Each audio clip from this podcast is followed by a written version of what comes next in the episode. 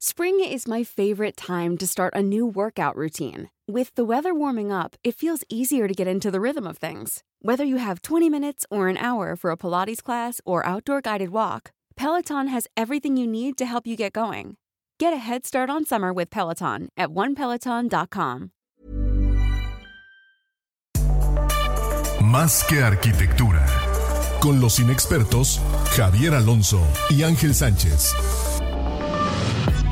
Conoce todo el mundo de la arquitectura, diseño y construcción en una misma frecuencia. Kies 977 te presenta Más que arquitectura. Comenzamos.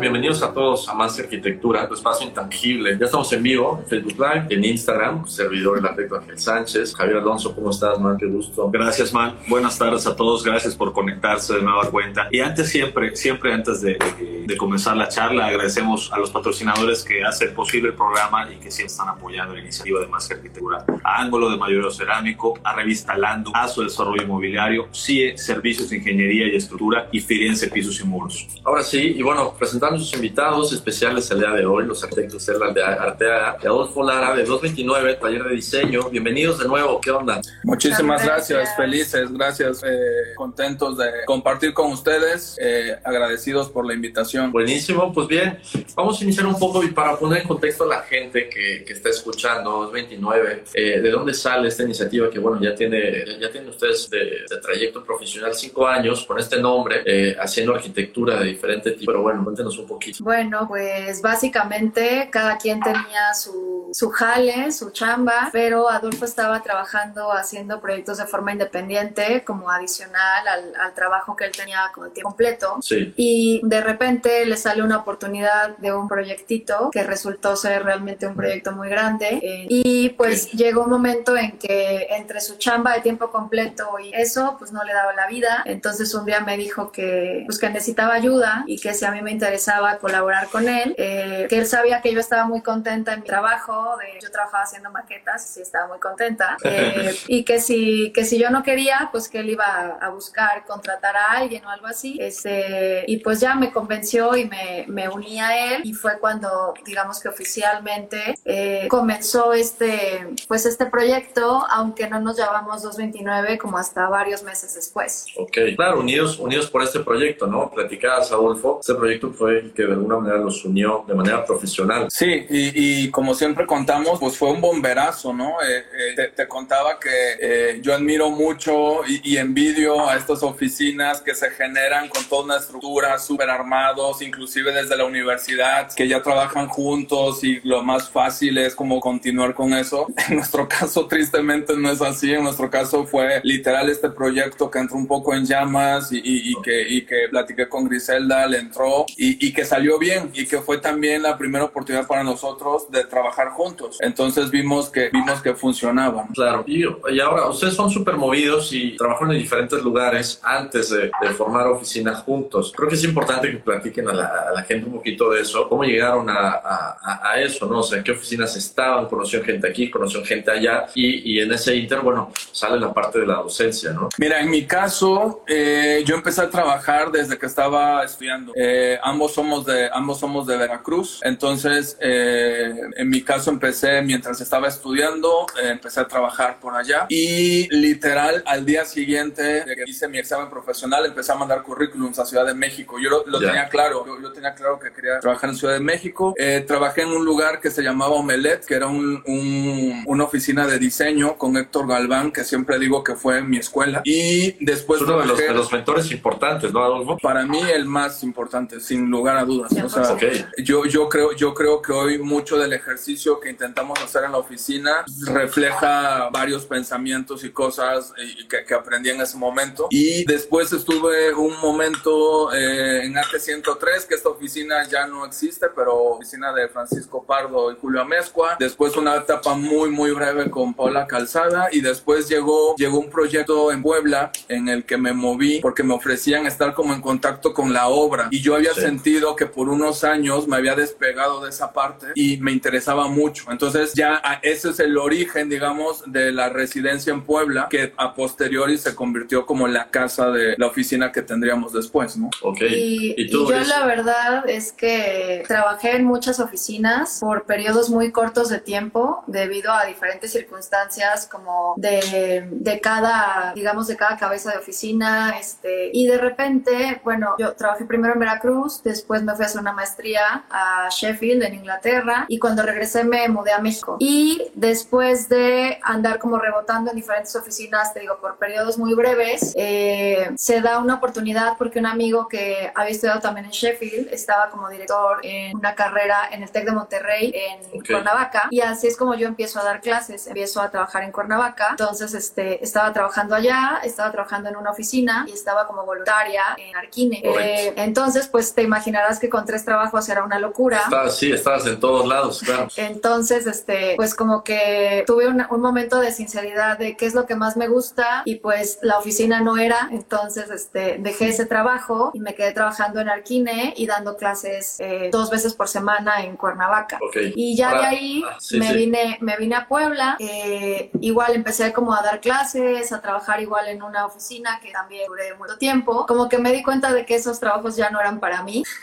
Ok. y de repente esto de las maquetas, yo desde que estaba en la uni trabajé varios veranos haciéndolas. Entonces en ese trabajo sí estaba muy contenta, pero también fue muy poquito el tiempo realmente porque era demasiado desgastante y fue cuando se presenta la oportunidad de generar este proyecto con Adolfo y pues está muy padre ser dueño de tu tiempo, etcétera. Entonces, este, pues ya desde ahí, desde ahí. Y aquí va saliendo en, este tema de trayectoria profesional eh, la parte de docencia que, quisiera que platiquen a, la banda por qué es tan importante para ustedes y la han mantenido a lo largo de todo este tiempo. Y otro que, bueno, van encontrando de manera natural la vocación del estudio hacia la parte del interiorismo. Yo eh, te contaba que desde muy, yo casi, yo casi aseguro que estando estudiando sabía que quería dar clases. Eh, es, es, una cosa de, de, siempre, o sea, genuinamente Griselda me conoce hace 10 años y hace 10 años le decía que quería dar clases. Entonces, em, a, mí, a mí es, un, es una cosa muy importante el estar vinculado con la academia. Yo sí soy de los que cree, aunque suena trillado, que aprendes más tú que lo que puedes ir a, a decir en un salón. Eh, y, y, te mantiene como muy, muy, como, como muy pilas, ¿no? Como muy alerta. Entonces, eh, es un interés genuino de ambas partes. Actualmente somos profesores, en mi caso, de la Universidad de Anáhuac e Ibero, Griselda en la Ibero, eh, y disfrutamos mucho. Y, y, y lo que decías es bien interesante porque en ninguno de los casos estudiamos interiorismo, ¿no? Ambos somos arquitectos. Claro. Marcó tanto esta oficina que te decía de Omelet, de Héctor Galván, donde hacías diseño, o sea, eh, diseño de, de, todo tipo, ¿no? Que, que, poco a poco los encargos me parece que fueron encaminándose de alguna manera al tema de interiores. Hoy el 90% del ejercicio que hacemos es interiores, no significa que no nos interesa la parte de la arquitectura, por supuesto, digamos que es, lo que estudiamos. De hecho, inclusive el primer proyecto era un proyecto artónico, no era de diseño de interiores, este proyecto con el que comenzamos la oficina. Y creo que ha sido un tema como de casualidad, o sea, de que son, son las tipologías que se han presentado, son proyectos de escalas eh, realmente muy pequeñas, eh, hemos hecho mucho proyecto efímero, como seguro sabrán, entonces este, nos encantaría hacer más arquitectura, pero ahorita pues no es lo que nos están pidiendo, entonces este, y la verdad es que también nos gusta mucho. Lo disfrutamos muchísimo, o sea, la, la, verdad es que nos parece que la oficina eh, casi sin quererlo se va a terminar, digamos, especializando de alguna manera en el tema de interiores, como que, como que nunca dejando de lado el aspecto de arquitectura, porque nos apasiona también, pero, pero se va, se va como dirigiendo hacia eso. Invítenos a hacer proyectos de arquitectura. No,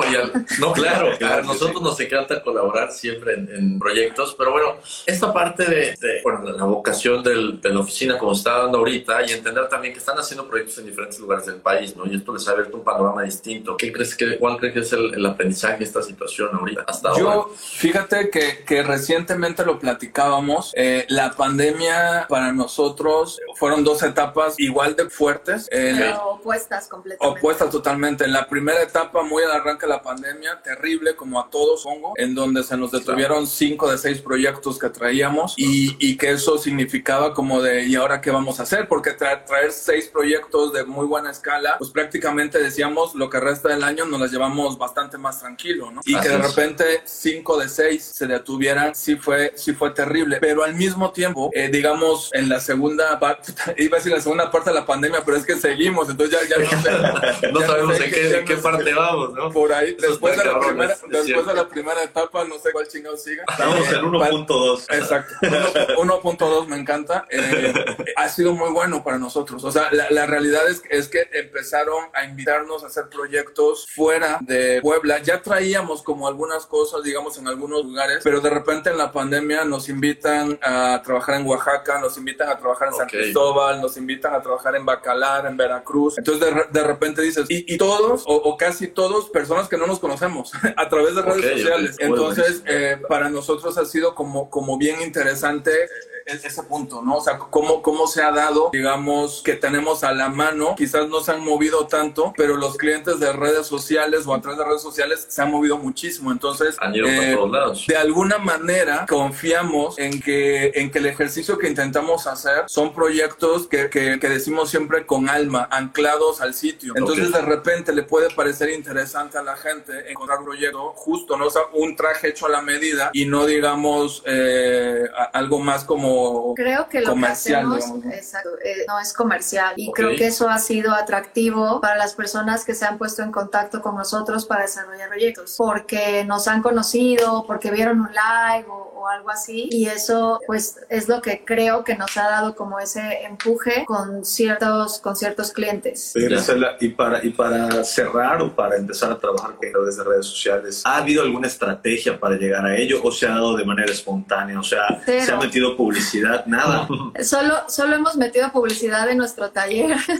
la verdad es que... Eh, lo hacemos muy mal, me parece, porque todo va saliendo ahí un poco de rebote. Sí, pero ¿sabes qué? Que algunos de los proyectos de ahorita, o sea, no, tampoco podríamos decir que son absolutamente desconocidos. O sea, dos de los proyectos nos invitaron personas que conocemos a desarrollarlos y otro, una chica que tomó nuestro taller, eh, primero nos había pedido como un tipo de asesoría y después de platicar con nosotros, su mamá dijeron, no, háganlo ustedes. Entonces, este, pues ha sido muy padre porque ha, generado como una relación más profunda, tanto con ella y su familia, como con los amigos que nos han invitado a colaborar en proyectos. Correcto. Pero cero estrategia, ¿eh? Cero. Cero, No, bueno, la, chamba es chamba, ¿no? Y, si son chamadores, evidentemente se, se nota. Y, a eso voy, por lo que iba a decir, la, la, voz que tienen ustedes, pues he escuchado cada vez más. Y, y aquí viene el tema de las charlas que han hecho durante la pandemia, que están a punto de reanudar. Unas charlas eh, padrísimas que como comentabas Adolfo, son, son charlas entre, entre amigos, ¿no? entre cuates y es como comentar este, este rollo de anécdotas y bueno, quisiera que platiquen cómo nacen estas charlas. El primer invitado también es importante y sobre todo la impresión que se vean ustedes de decir, oye, me gusta esto, vamos a darle y vamos a compartir lo que hacen los amigos con, la gente. Yo creo que tenemos un poco un conflicto de, no, no conflicto, pero como de wannabe así, doctores o algo así, ah, porque en, cuanto, en cuanto comenzó siento que fluyó increíble. Bueno, eso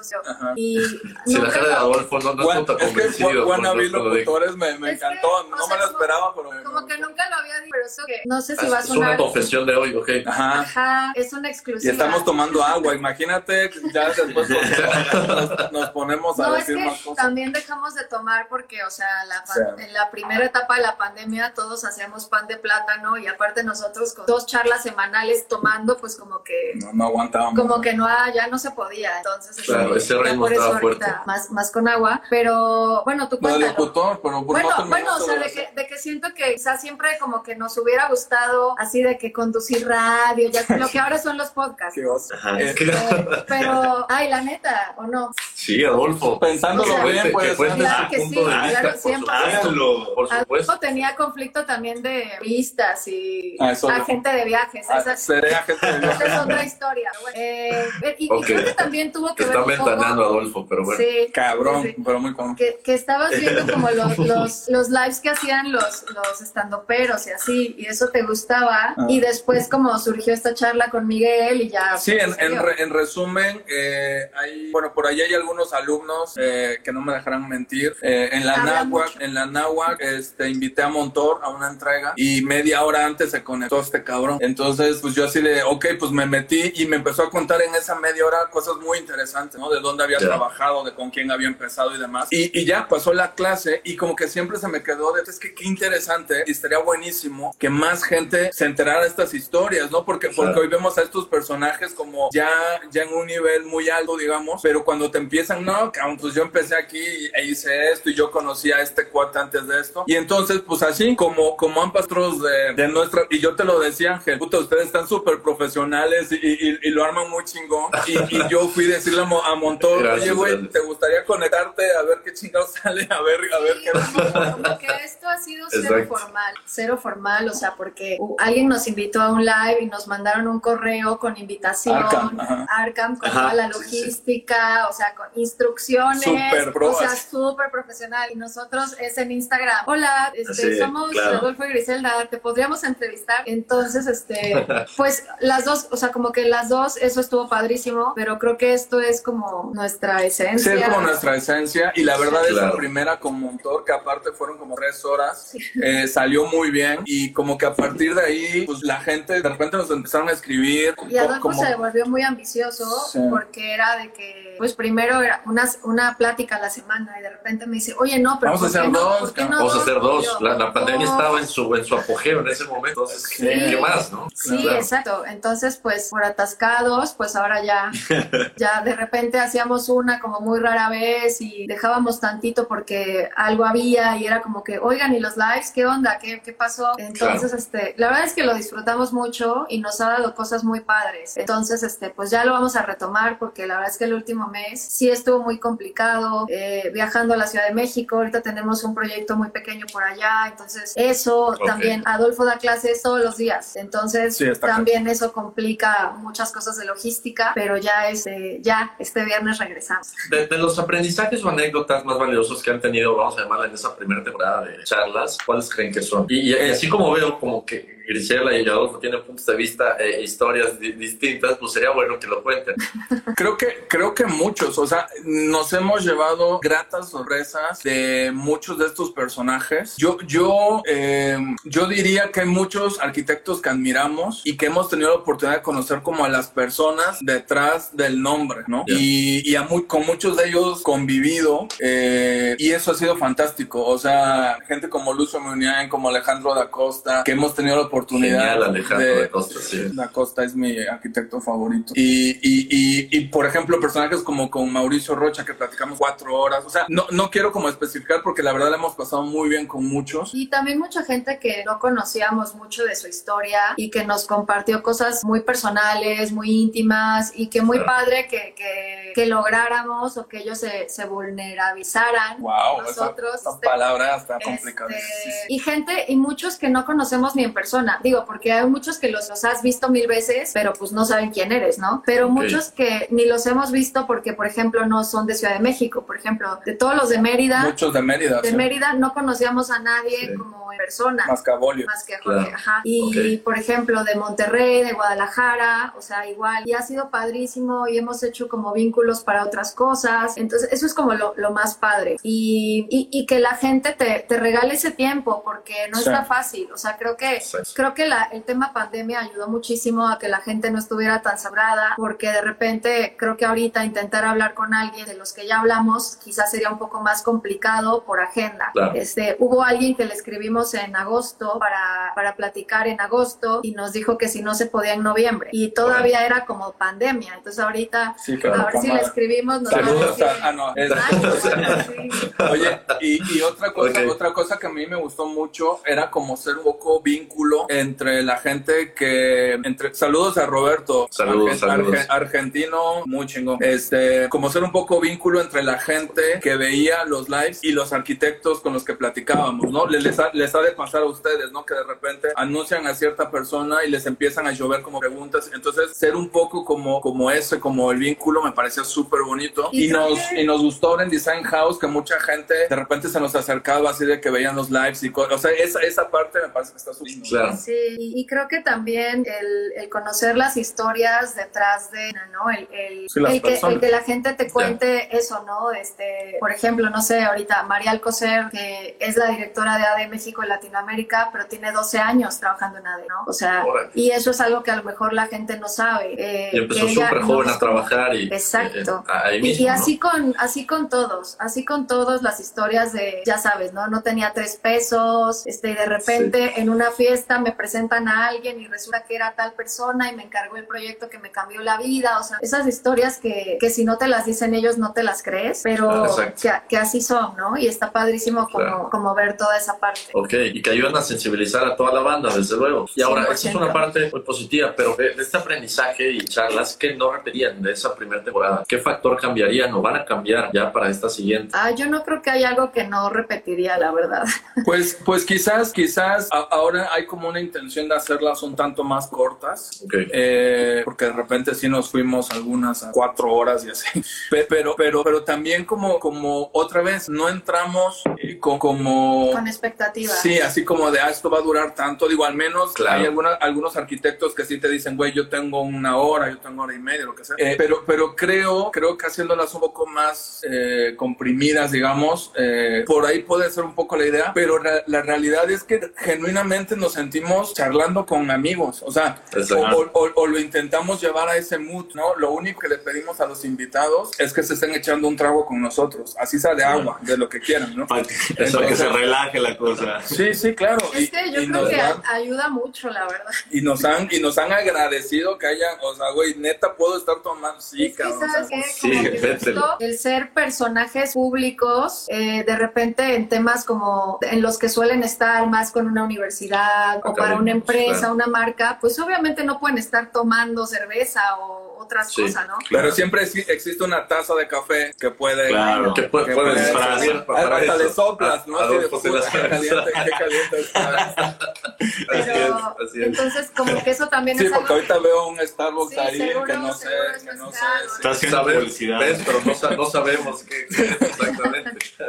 Entonces, eso es algo que, que han agradecido, como el poder tener esa libertad. Cris, y, y menciono varias veces, y creo que eh, es momento de tocar el tema del Design House. Eh, esta experiencia, que es la primera vez que, que participan, primero, ¿cómo se dio que, que, participaran? Y bueno, ¿cómo les fue? ¿no? ¿Cómo les fue? ¿Qué armaron? Y bueno, así toda una chamba que nos dicen, bueno, estamos cansados todavía hoy, ¿no? Y estamos terminando de, desarmar y, todo. Yo, yo quiero contar como el antecedente, y es que siempre, o sea, como que desde hace, no sé, a lo mejor un par de años, desde que participamos en un proyecto similar en Puebla que se llama Casa Design, que es básicamente eh, una design house. Como que siempre tuvimos la inquietud de participar en design house. Entonces estábamos buscando ¿Por qué? pues porque creemos que es una plataforma, una plataforma muy importante, muchísima difusión, un mercado al que queremos llegar, que no es el mercado necesariamente de Puebla. Eh, además de que sentimos que eso te da mucha credibilidad, no solo con, con, los posibles clientes, sino también en el medio, o sea, en el gremio. Nosotros siempre, o sea, el no estar en Ciudad de México, creemos que puede llegar a ser de repente quizás una desventaja.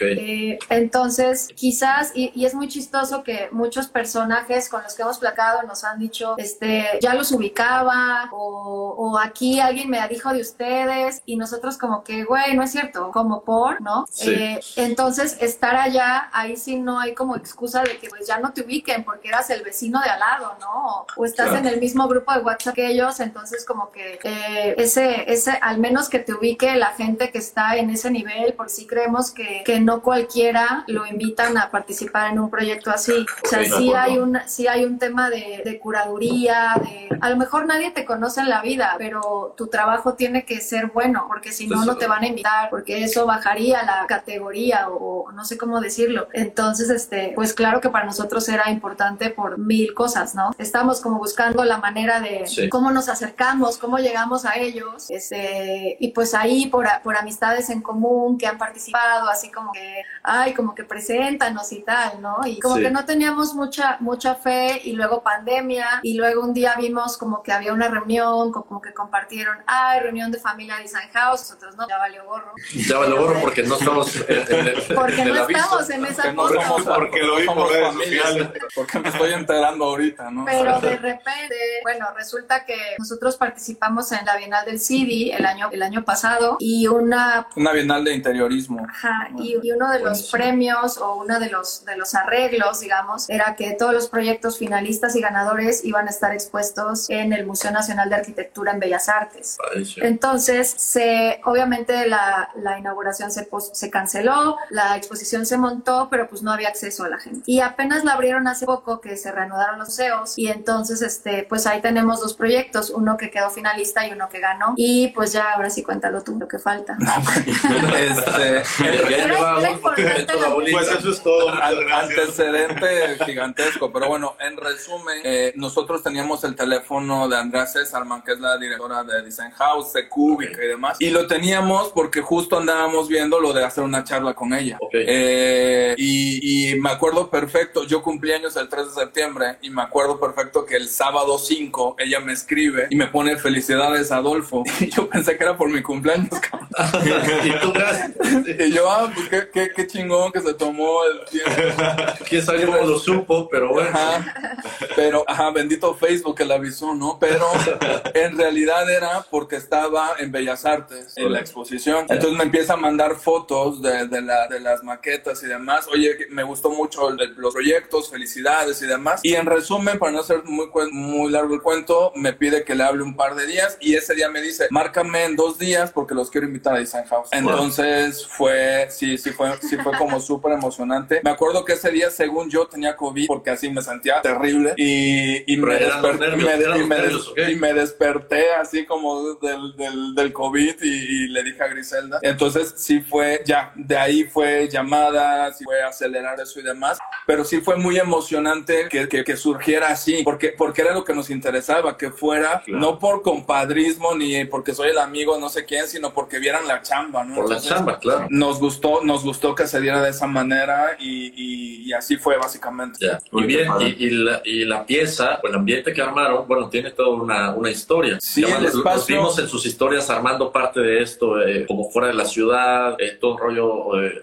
artesanal, ¿cómo fue? Sí, el, el, siempre nos van a ver, al menos es un interés genuino, nosotros metidos en la obra y nosotros, o sea, pegando, lijando, haciendo, barriendo, o sea, probablemente es terrible para una oficina este, eso, para a nosotros nos encanta estar ahí metidos en el campo de batalla, como decimos, y genuinamente nos interesa esa, esa parte, ¿no? Entonces, eh, ojalá de a poco vayamos soltando cosas y, y, supervisando un poco más, pero, pero por ahora nosotros nos metemos. La pieza se llama Breve y el chiste era que diseñamos un break room, como una sala de descanso. Por única ocasión, Design House se desarrolló en un coworking llamado Público en, Prado Norte. Entonces eran, digamos, Design House normalmente es eso, es en una casa y entonces haces la recámara gigante y el comedor gigante. Ahora eran espacios de menos de 10 metros cuadrados, ¿no? Bueno, había de varios, pero Como, como esquinas, de alguna manera, ¿no? Estaba muy seccionado. Muy seccionado. Eran tres, cuatro niveles, pero con espacios muy pequeños, más de 40 participantes. Entonces, eh, lo que decidimos hacer era que fuera un espacio que imaginariamente sirviera para el, para el coworking. Entonces, era como, una, como un lugar donde ibas a descansar. Era un breve momento de descanso. Y todo estaba trabajado, o, mucho de la pieza estaba trabajado en barro. Entonces, nosotros diseñamos las piezas eh, principales, nos las fabricaron aquí en Lula, Puebla. Fue llevarlas a Ciudad de México. Sea, no sabe qué una pesadilla total. Son de esas ideas pues, que en, siempre, práctica se, complican, ¿no? No, no, así de en qué momento, pero cuándo va a ser el día que no estemos aquí. muy, muy, frustrante porque para empezar nosotros llegamos a Design House tarde, entonces desde el hecho de que pues ya no nos tocó patrocinio de pintura, por ejemplo, ¿no? Eh, entonces, imagínate que cuando nosotros empezamos a montar, o sea, el día que llegaron las piezas de barro, había espacios que ya estaban tenados. Ya estaban listos. O sea, ya está tapados con papel para que nadie viera, o sea, cosas así. Entonces... Y nosotros íbamos a empezar. Y nosotros apenas llevamos a descargar nuestro material. Y, y sí fue una cosa de esas veces que, que sí te arrepientes y dices, ¿cómo es posible? ¿Por qué siempre hacemos lo mismo, siempre nos complicamos la vida, no nos va a dar tiempo, se va a romper, o sea, todo mal, todo, todo mal. Pero pues imagínate cuatro horas descargando este, y luego, o sea, sácalo de la caja, pásalo a otra caja en el diablito, recorre el diablito, súbelo en las escaleras, sácalo de la caja y ponlo en el espacio. Ay, no, ya me cansé nomás de eso. Sí, no, todo, todo mal. pero la verdad es que siempre vale la pena. O sea, ese, ese ratito en el que te das de tope si quieres llorar y estás frustrado y traumado y odias a todo y a todos, eh, cuando terminas de montarlo y tienes ya los accesorios y la decoración y ya lo pintaron, o sea, quieres llorar de emoción y no quieres que acabe, pero sí, es, es, un proceso complicado. La, pieza la terminaron, sí, antes de que empezara el Design House, ¿no? Horitas antes, minutitos antes. Se estaba secando la pintura y todo. Como las entregas. por primera vez en la vida terminamos la noche antes. Y eso mira que es un gran esfuerzo. Es un gran logro, pero resulta que pues como eh, había como muchos botes de pintura y como no eran del mismo, o sea, como del mismo set de cuando se hizo del mismo lote, pues manchamos unas cosas, se nos hizo fácil dar brochazos y, al, y se veía diferente, pero fue como, ay, ahorita seca. y al otro día cuando llegamos manchas de otro color, o sea, del mismo, del mismo color, pero de otro lote, se veía distinta. Entonces, pues trauma porque llegaba prensa, entonces, pues ya sabes, ahí resolviendo, este, pues teníamos como muchos botes, literal llevamos todos y fue como a ver cuál es, pues ya le atinamos justo a tiempo, pero este, lo logramos. Y ahora, después de ver a toda la gente eh, publicando que, que, visitaron la pieza de ustedes, que la pasaron padrísimo y que hubo muy buena conexión entre todos los arquitectos, todos los colegas que estuvieron involucrados en el evento, creo que vale la pena hablar sobre el evento como tal en una temporada como esta, ¿no? En el que no sabemos si la pandemia sube, baja o lo que sea, pero eh, definitivamente ocurre en una época o en un momento crítico, pero aún, aún así la gente encuentra la manera de disfrutarlo. ¿Qué se quedan? ¿Qué se ven ustedes de eso? Pues es que, es que yo creo que justo lo que acabas de decir, como la gente, o sea, nadie sabe esto cuándo se va a acabar, ¿sabes? O sea, o si se va a acabar. Entonces, eh, para nosotros, yo sí, yo sí estoy de acuerdo en que, y te lo comentaba, la gente ya estaba harta de estar en sus casas, ¿no? Entonces, me parece que si de repente hay un, eh, hay una oportunidad de salir en todas las condiciones de salud posibles a disfrutar de un evento como este, me, me parece que, que, era, que era importante. Eh, nos están diciendo cosas muy bonitas, muchas gracias a todos. Los, quieren, los quieren este, muchísimo. Y nosotros a todos. Este, entonces, la, yo, yo creo, yo creo que fue de mucho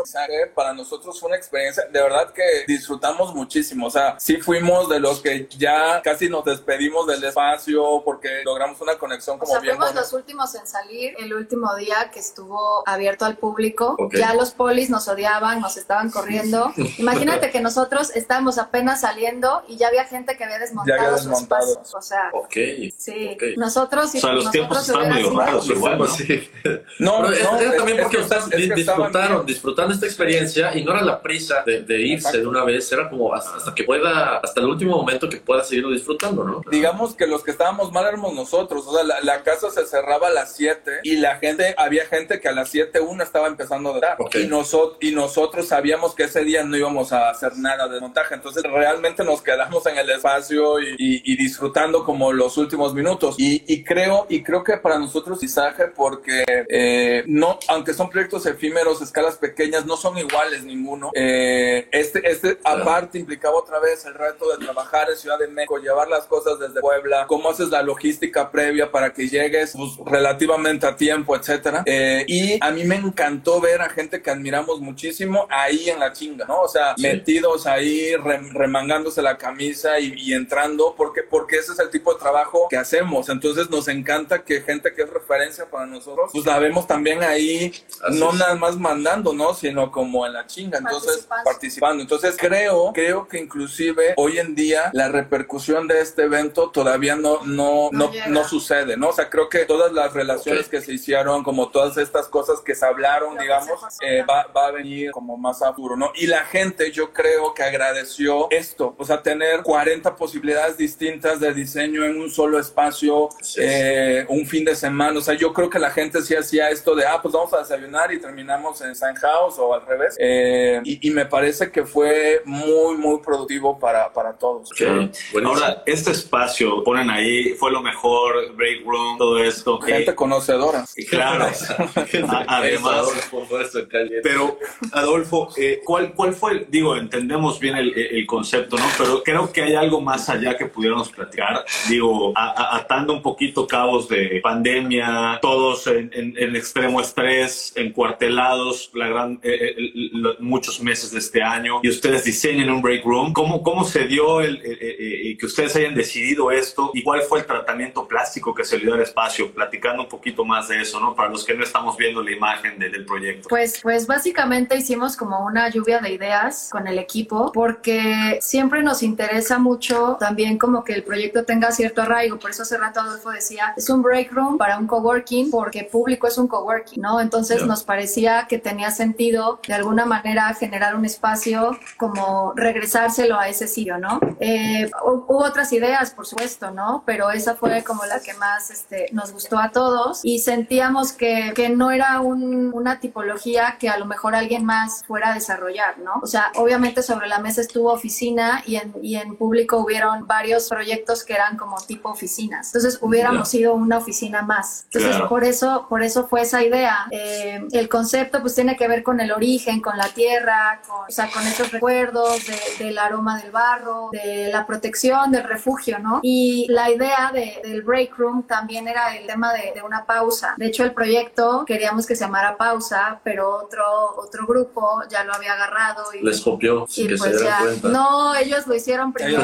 primero, la verdad. Por eso, por eso no le pudimos poner así, pero pues era eso, tal cual, ¿no? Un espacio de pausa. Eh, y de ahí pues este tema del envolvente de barro, que además generaba, o sea, el barro no, no solo como un tema de es un color cálido, sino genuinamente el barro emitía calor. Sí, la temperatura del espacio era distinta al resto. O sea, si tú ibas en el pasillo, se sentía como que el aire acondicionado, entrabas a breve y sí se sentía como que un cambio ahí. Entonces realmente era un espacio que sí como que te abrazaba y hacía sentir como cálido y, paz y demás, o es lo que muchas personas nos dijeron y pues era lo que, lo que queríamos hacer. Y al mismo tiempo eh, queríamos comprobar que en un espacio de 10 metros cuadrados puedes tener microespacios. Eh, o sea, porque, porque sí generamos o intentamos hacer como un recorrido y como tener remates y como tener dulcecitos, decimos nosotros, ¿no? Como hay, hay una frase ahí de Friends que es, de obra y gracia de Griselda y después hay, hay, un, hay un corazón que remataba como un poco escondido que hicimos, eh, decimos que es un homenaje a Héctor Galván justo porque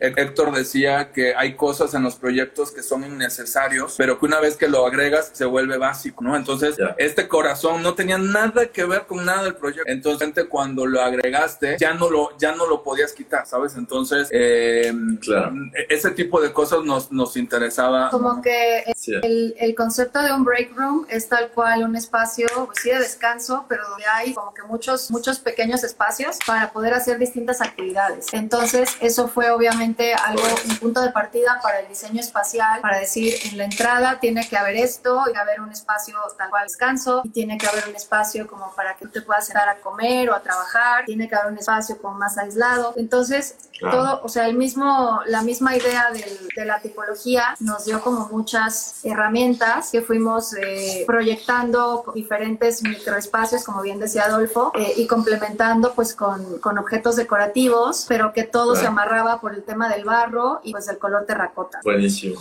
Y yo creo que esta parte va como amarrando de alguna manera eh, lo que está sucediendo últimamente en los 29, ¿no? O sea, están sucediendo muchas cosas. Lo último es esto y como dice Adolfo, apenas comienza el, el, impacto o, o, la resonancia de este evento, pero están pasando diferentes cosas, ¿no? Y están trabajando en proyectos de diferentes escalas al mismo tiempo. Y mencionabas, Adolfo, la parte colaborativa es algo que ha, ido creciendo ahora en la oficina. Entonces, de alguna manera, eh, ¿qué ven en el panorama para 2029? Mira, justo ahí quien nos saluda, Punto M Arquitectos, son unos muy buenos amigos de Veracruz. Con ellos estamos haciendo un proyecto eh, también por allá. Eh, pues, pues me gustaría, me gustaría pensar que justamente eso, nos interesa genuinamente toda esta parte de colaboración. Nosotros hablamos que el diseño tiene que ser sin apellidos y con eso decimos que es este brinco entre diseño industrial, interiorismo, arquitectura, etcétera. Entonces, eh, nos interesan esos, o sea, que de repente estar haciendo algún tipo de mobiliario con amigos diseñadores industriales, pero también estar haciendo interiores con amigos arquitectos. Entonces, creo que va por ahí. Nos interesa, eh, estamos generando también un, un, taller de interiorismo por parte de nosotros. Entonces, como que esta vinculación academia, vida profesional,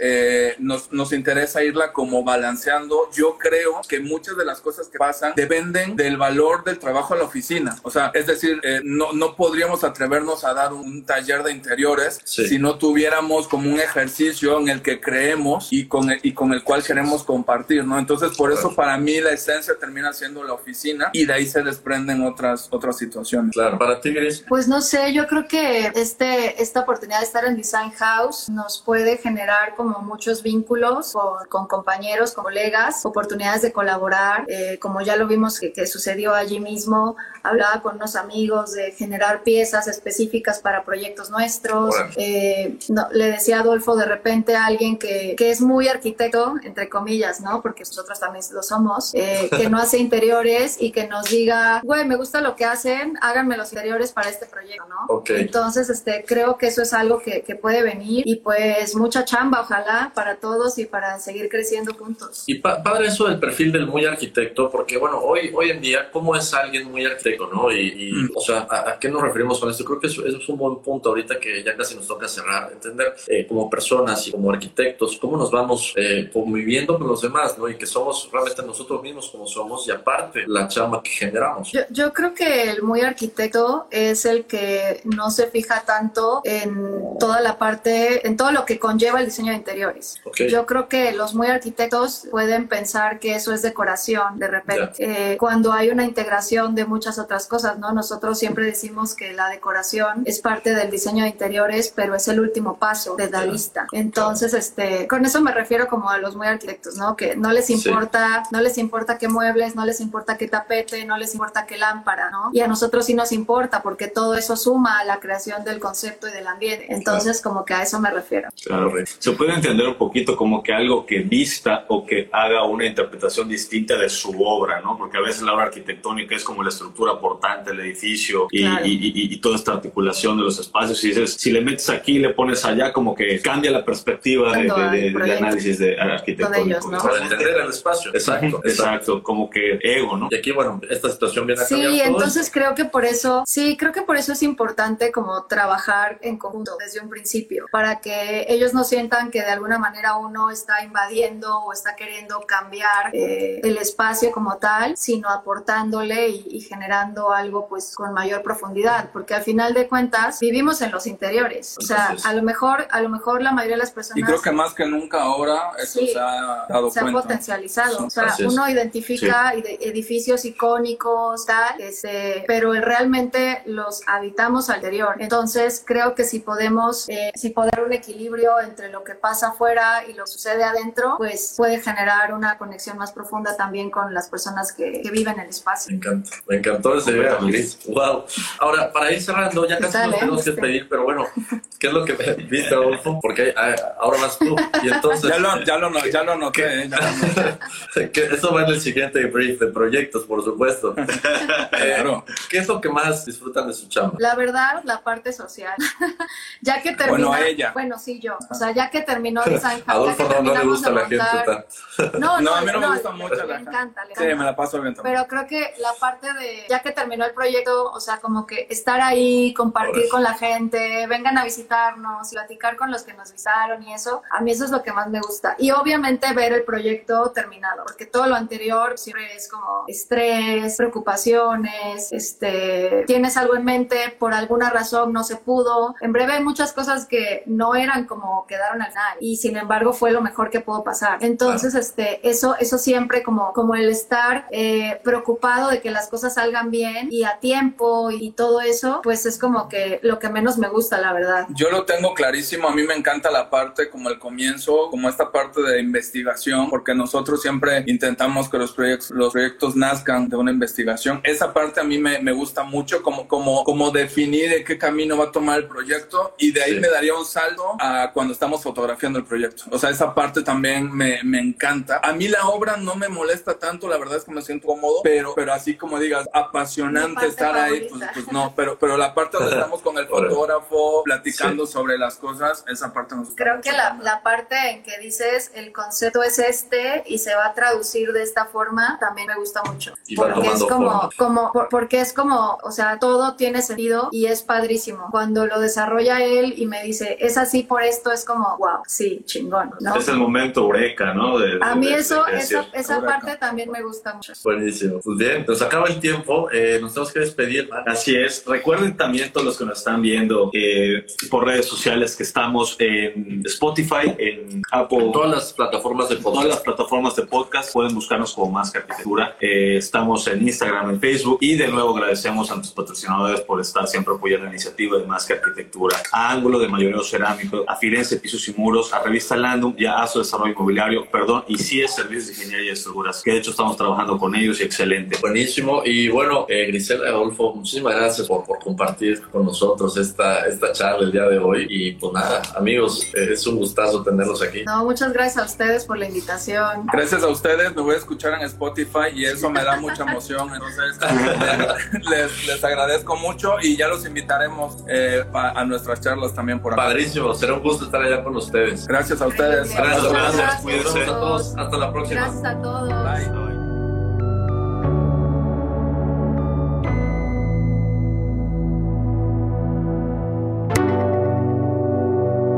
Los inexpertos, Javier Alonso y Ángel Sánchez, te esperan el próximo miércoles a las 8 de la noche para continuar conociendo todo el mundo de la arquitectura, diseño y construcción. Más que arquitectura.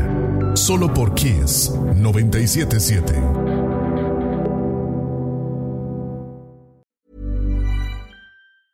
Hey folks, I'm Mark Marin from the WTF podcast and this episode is brought to you by Kleenex Ultra Soft Tissues your ally to help tackle your allergy symptoms this season. I love the change of seasons, but nobody loves pollen and all those other things floating in the air that make you sneeze during this nice weather. Kleenex Ultra Soft tissues are hypoallergenic and allergist approved. So fight back against watery eyes and runny noses without worrying about irritating your skin. For this allergy season, grab Kleenex and face allergies head on.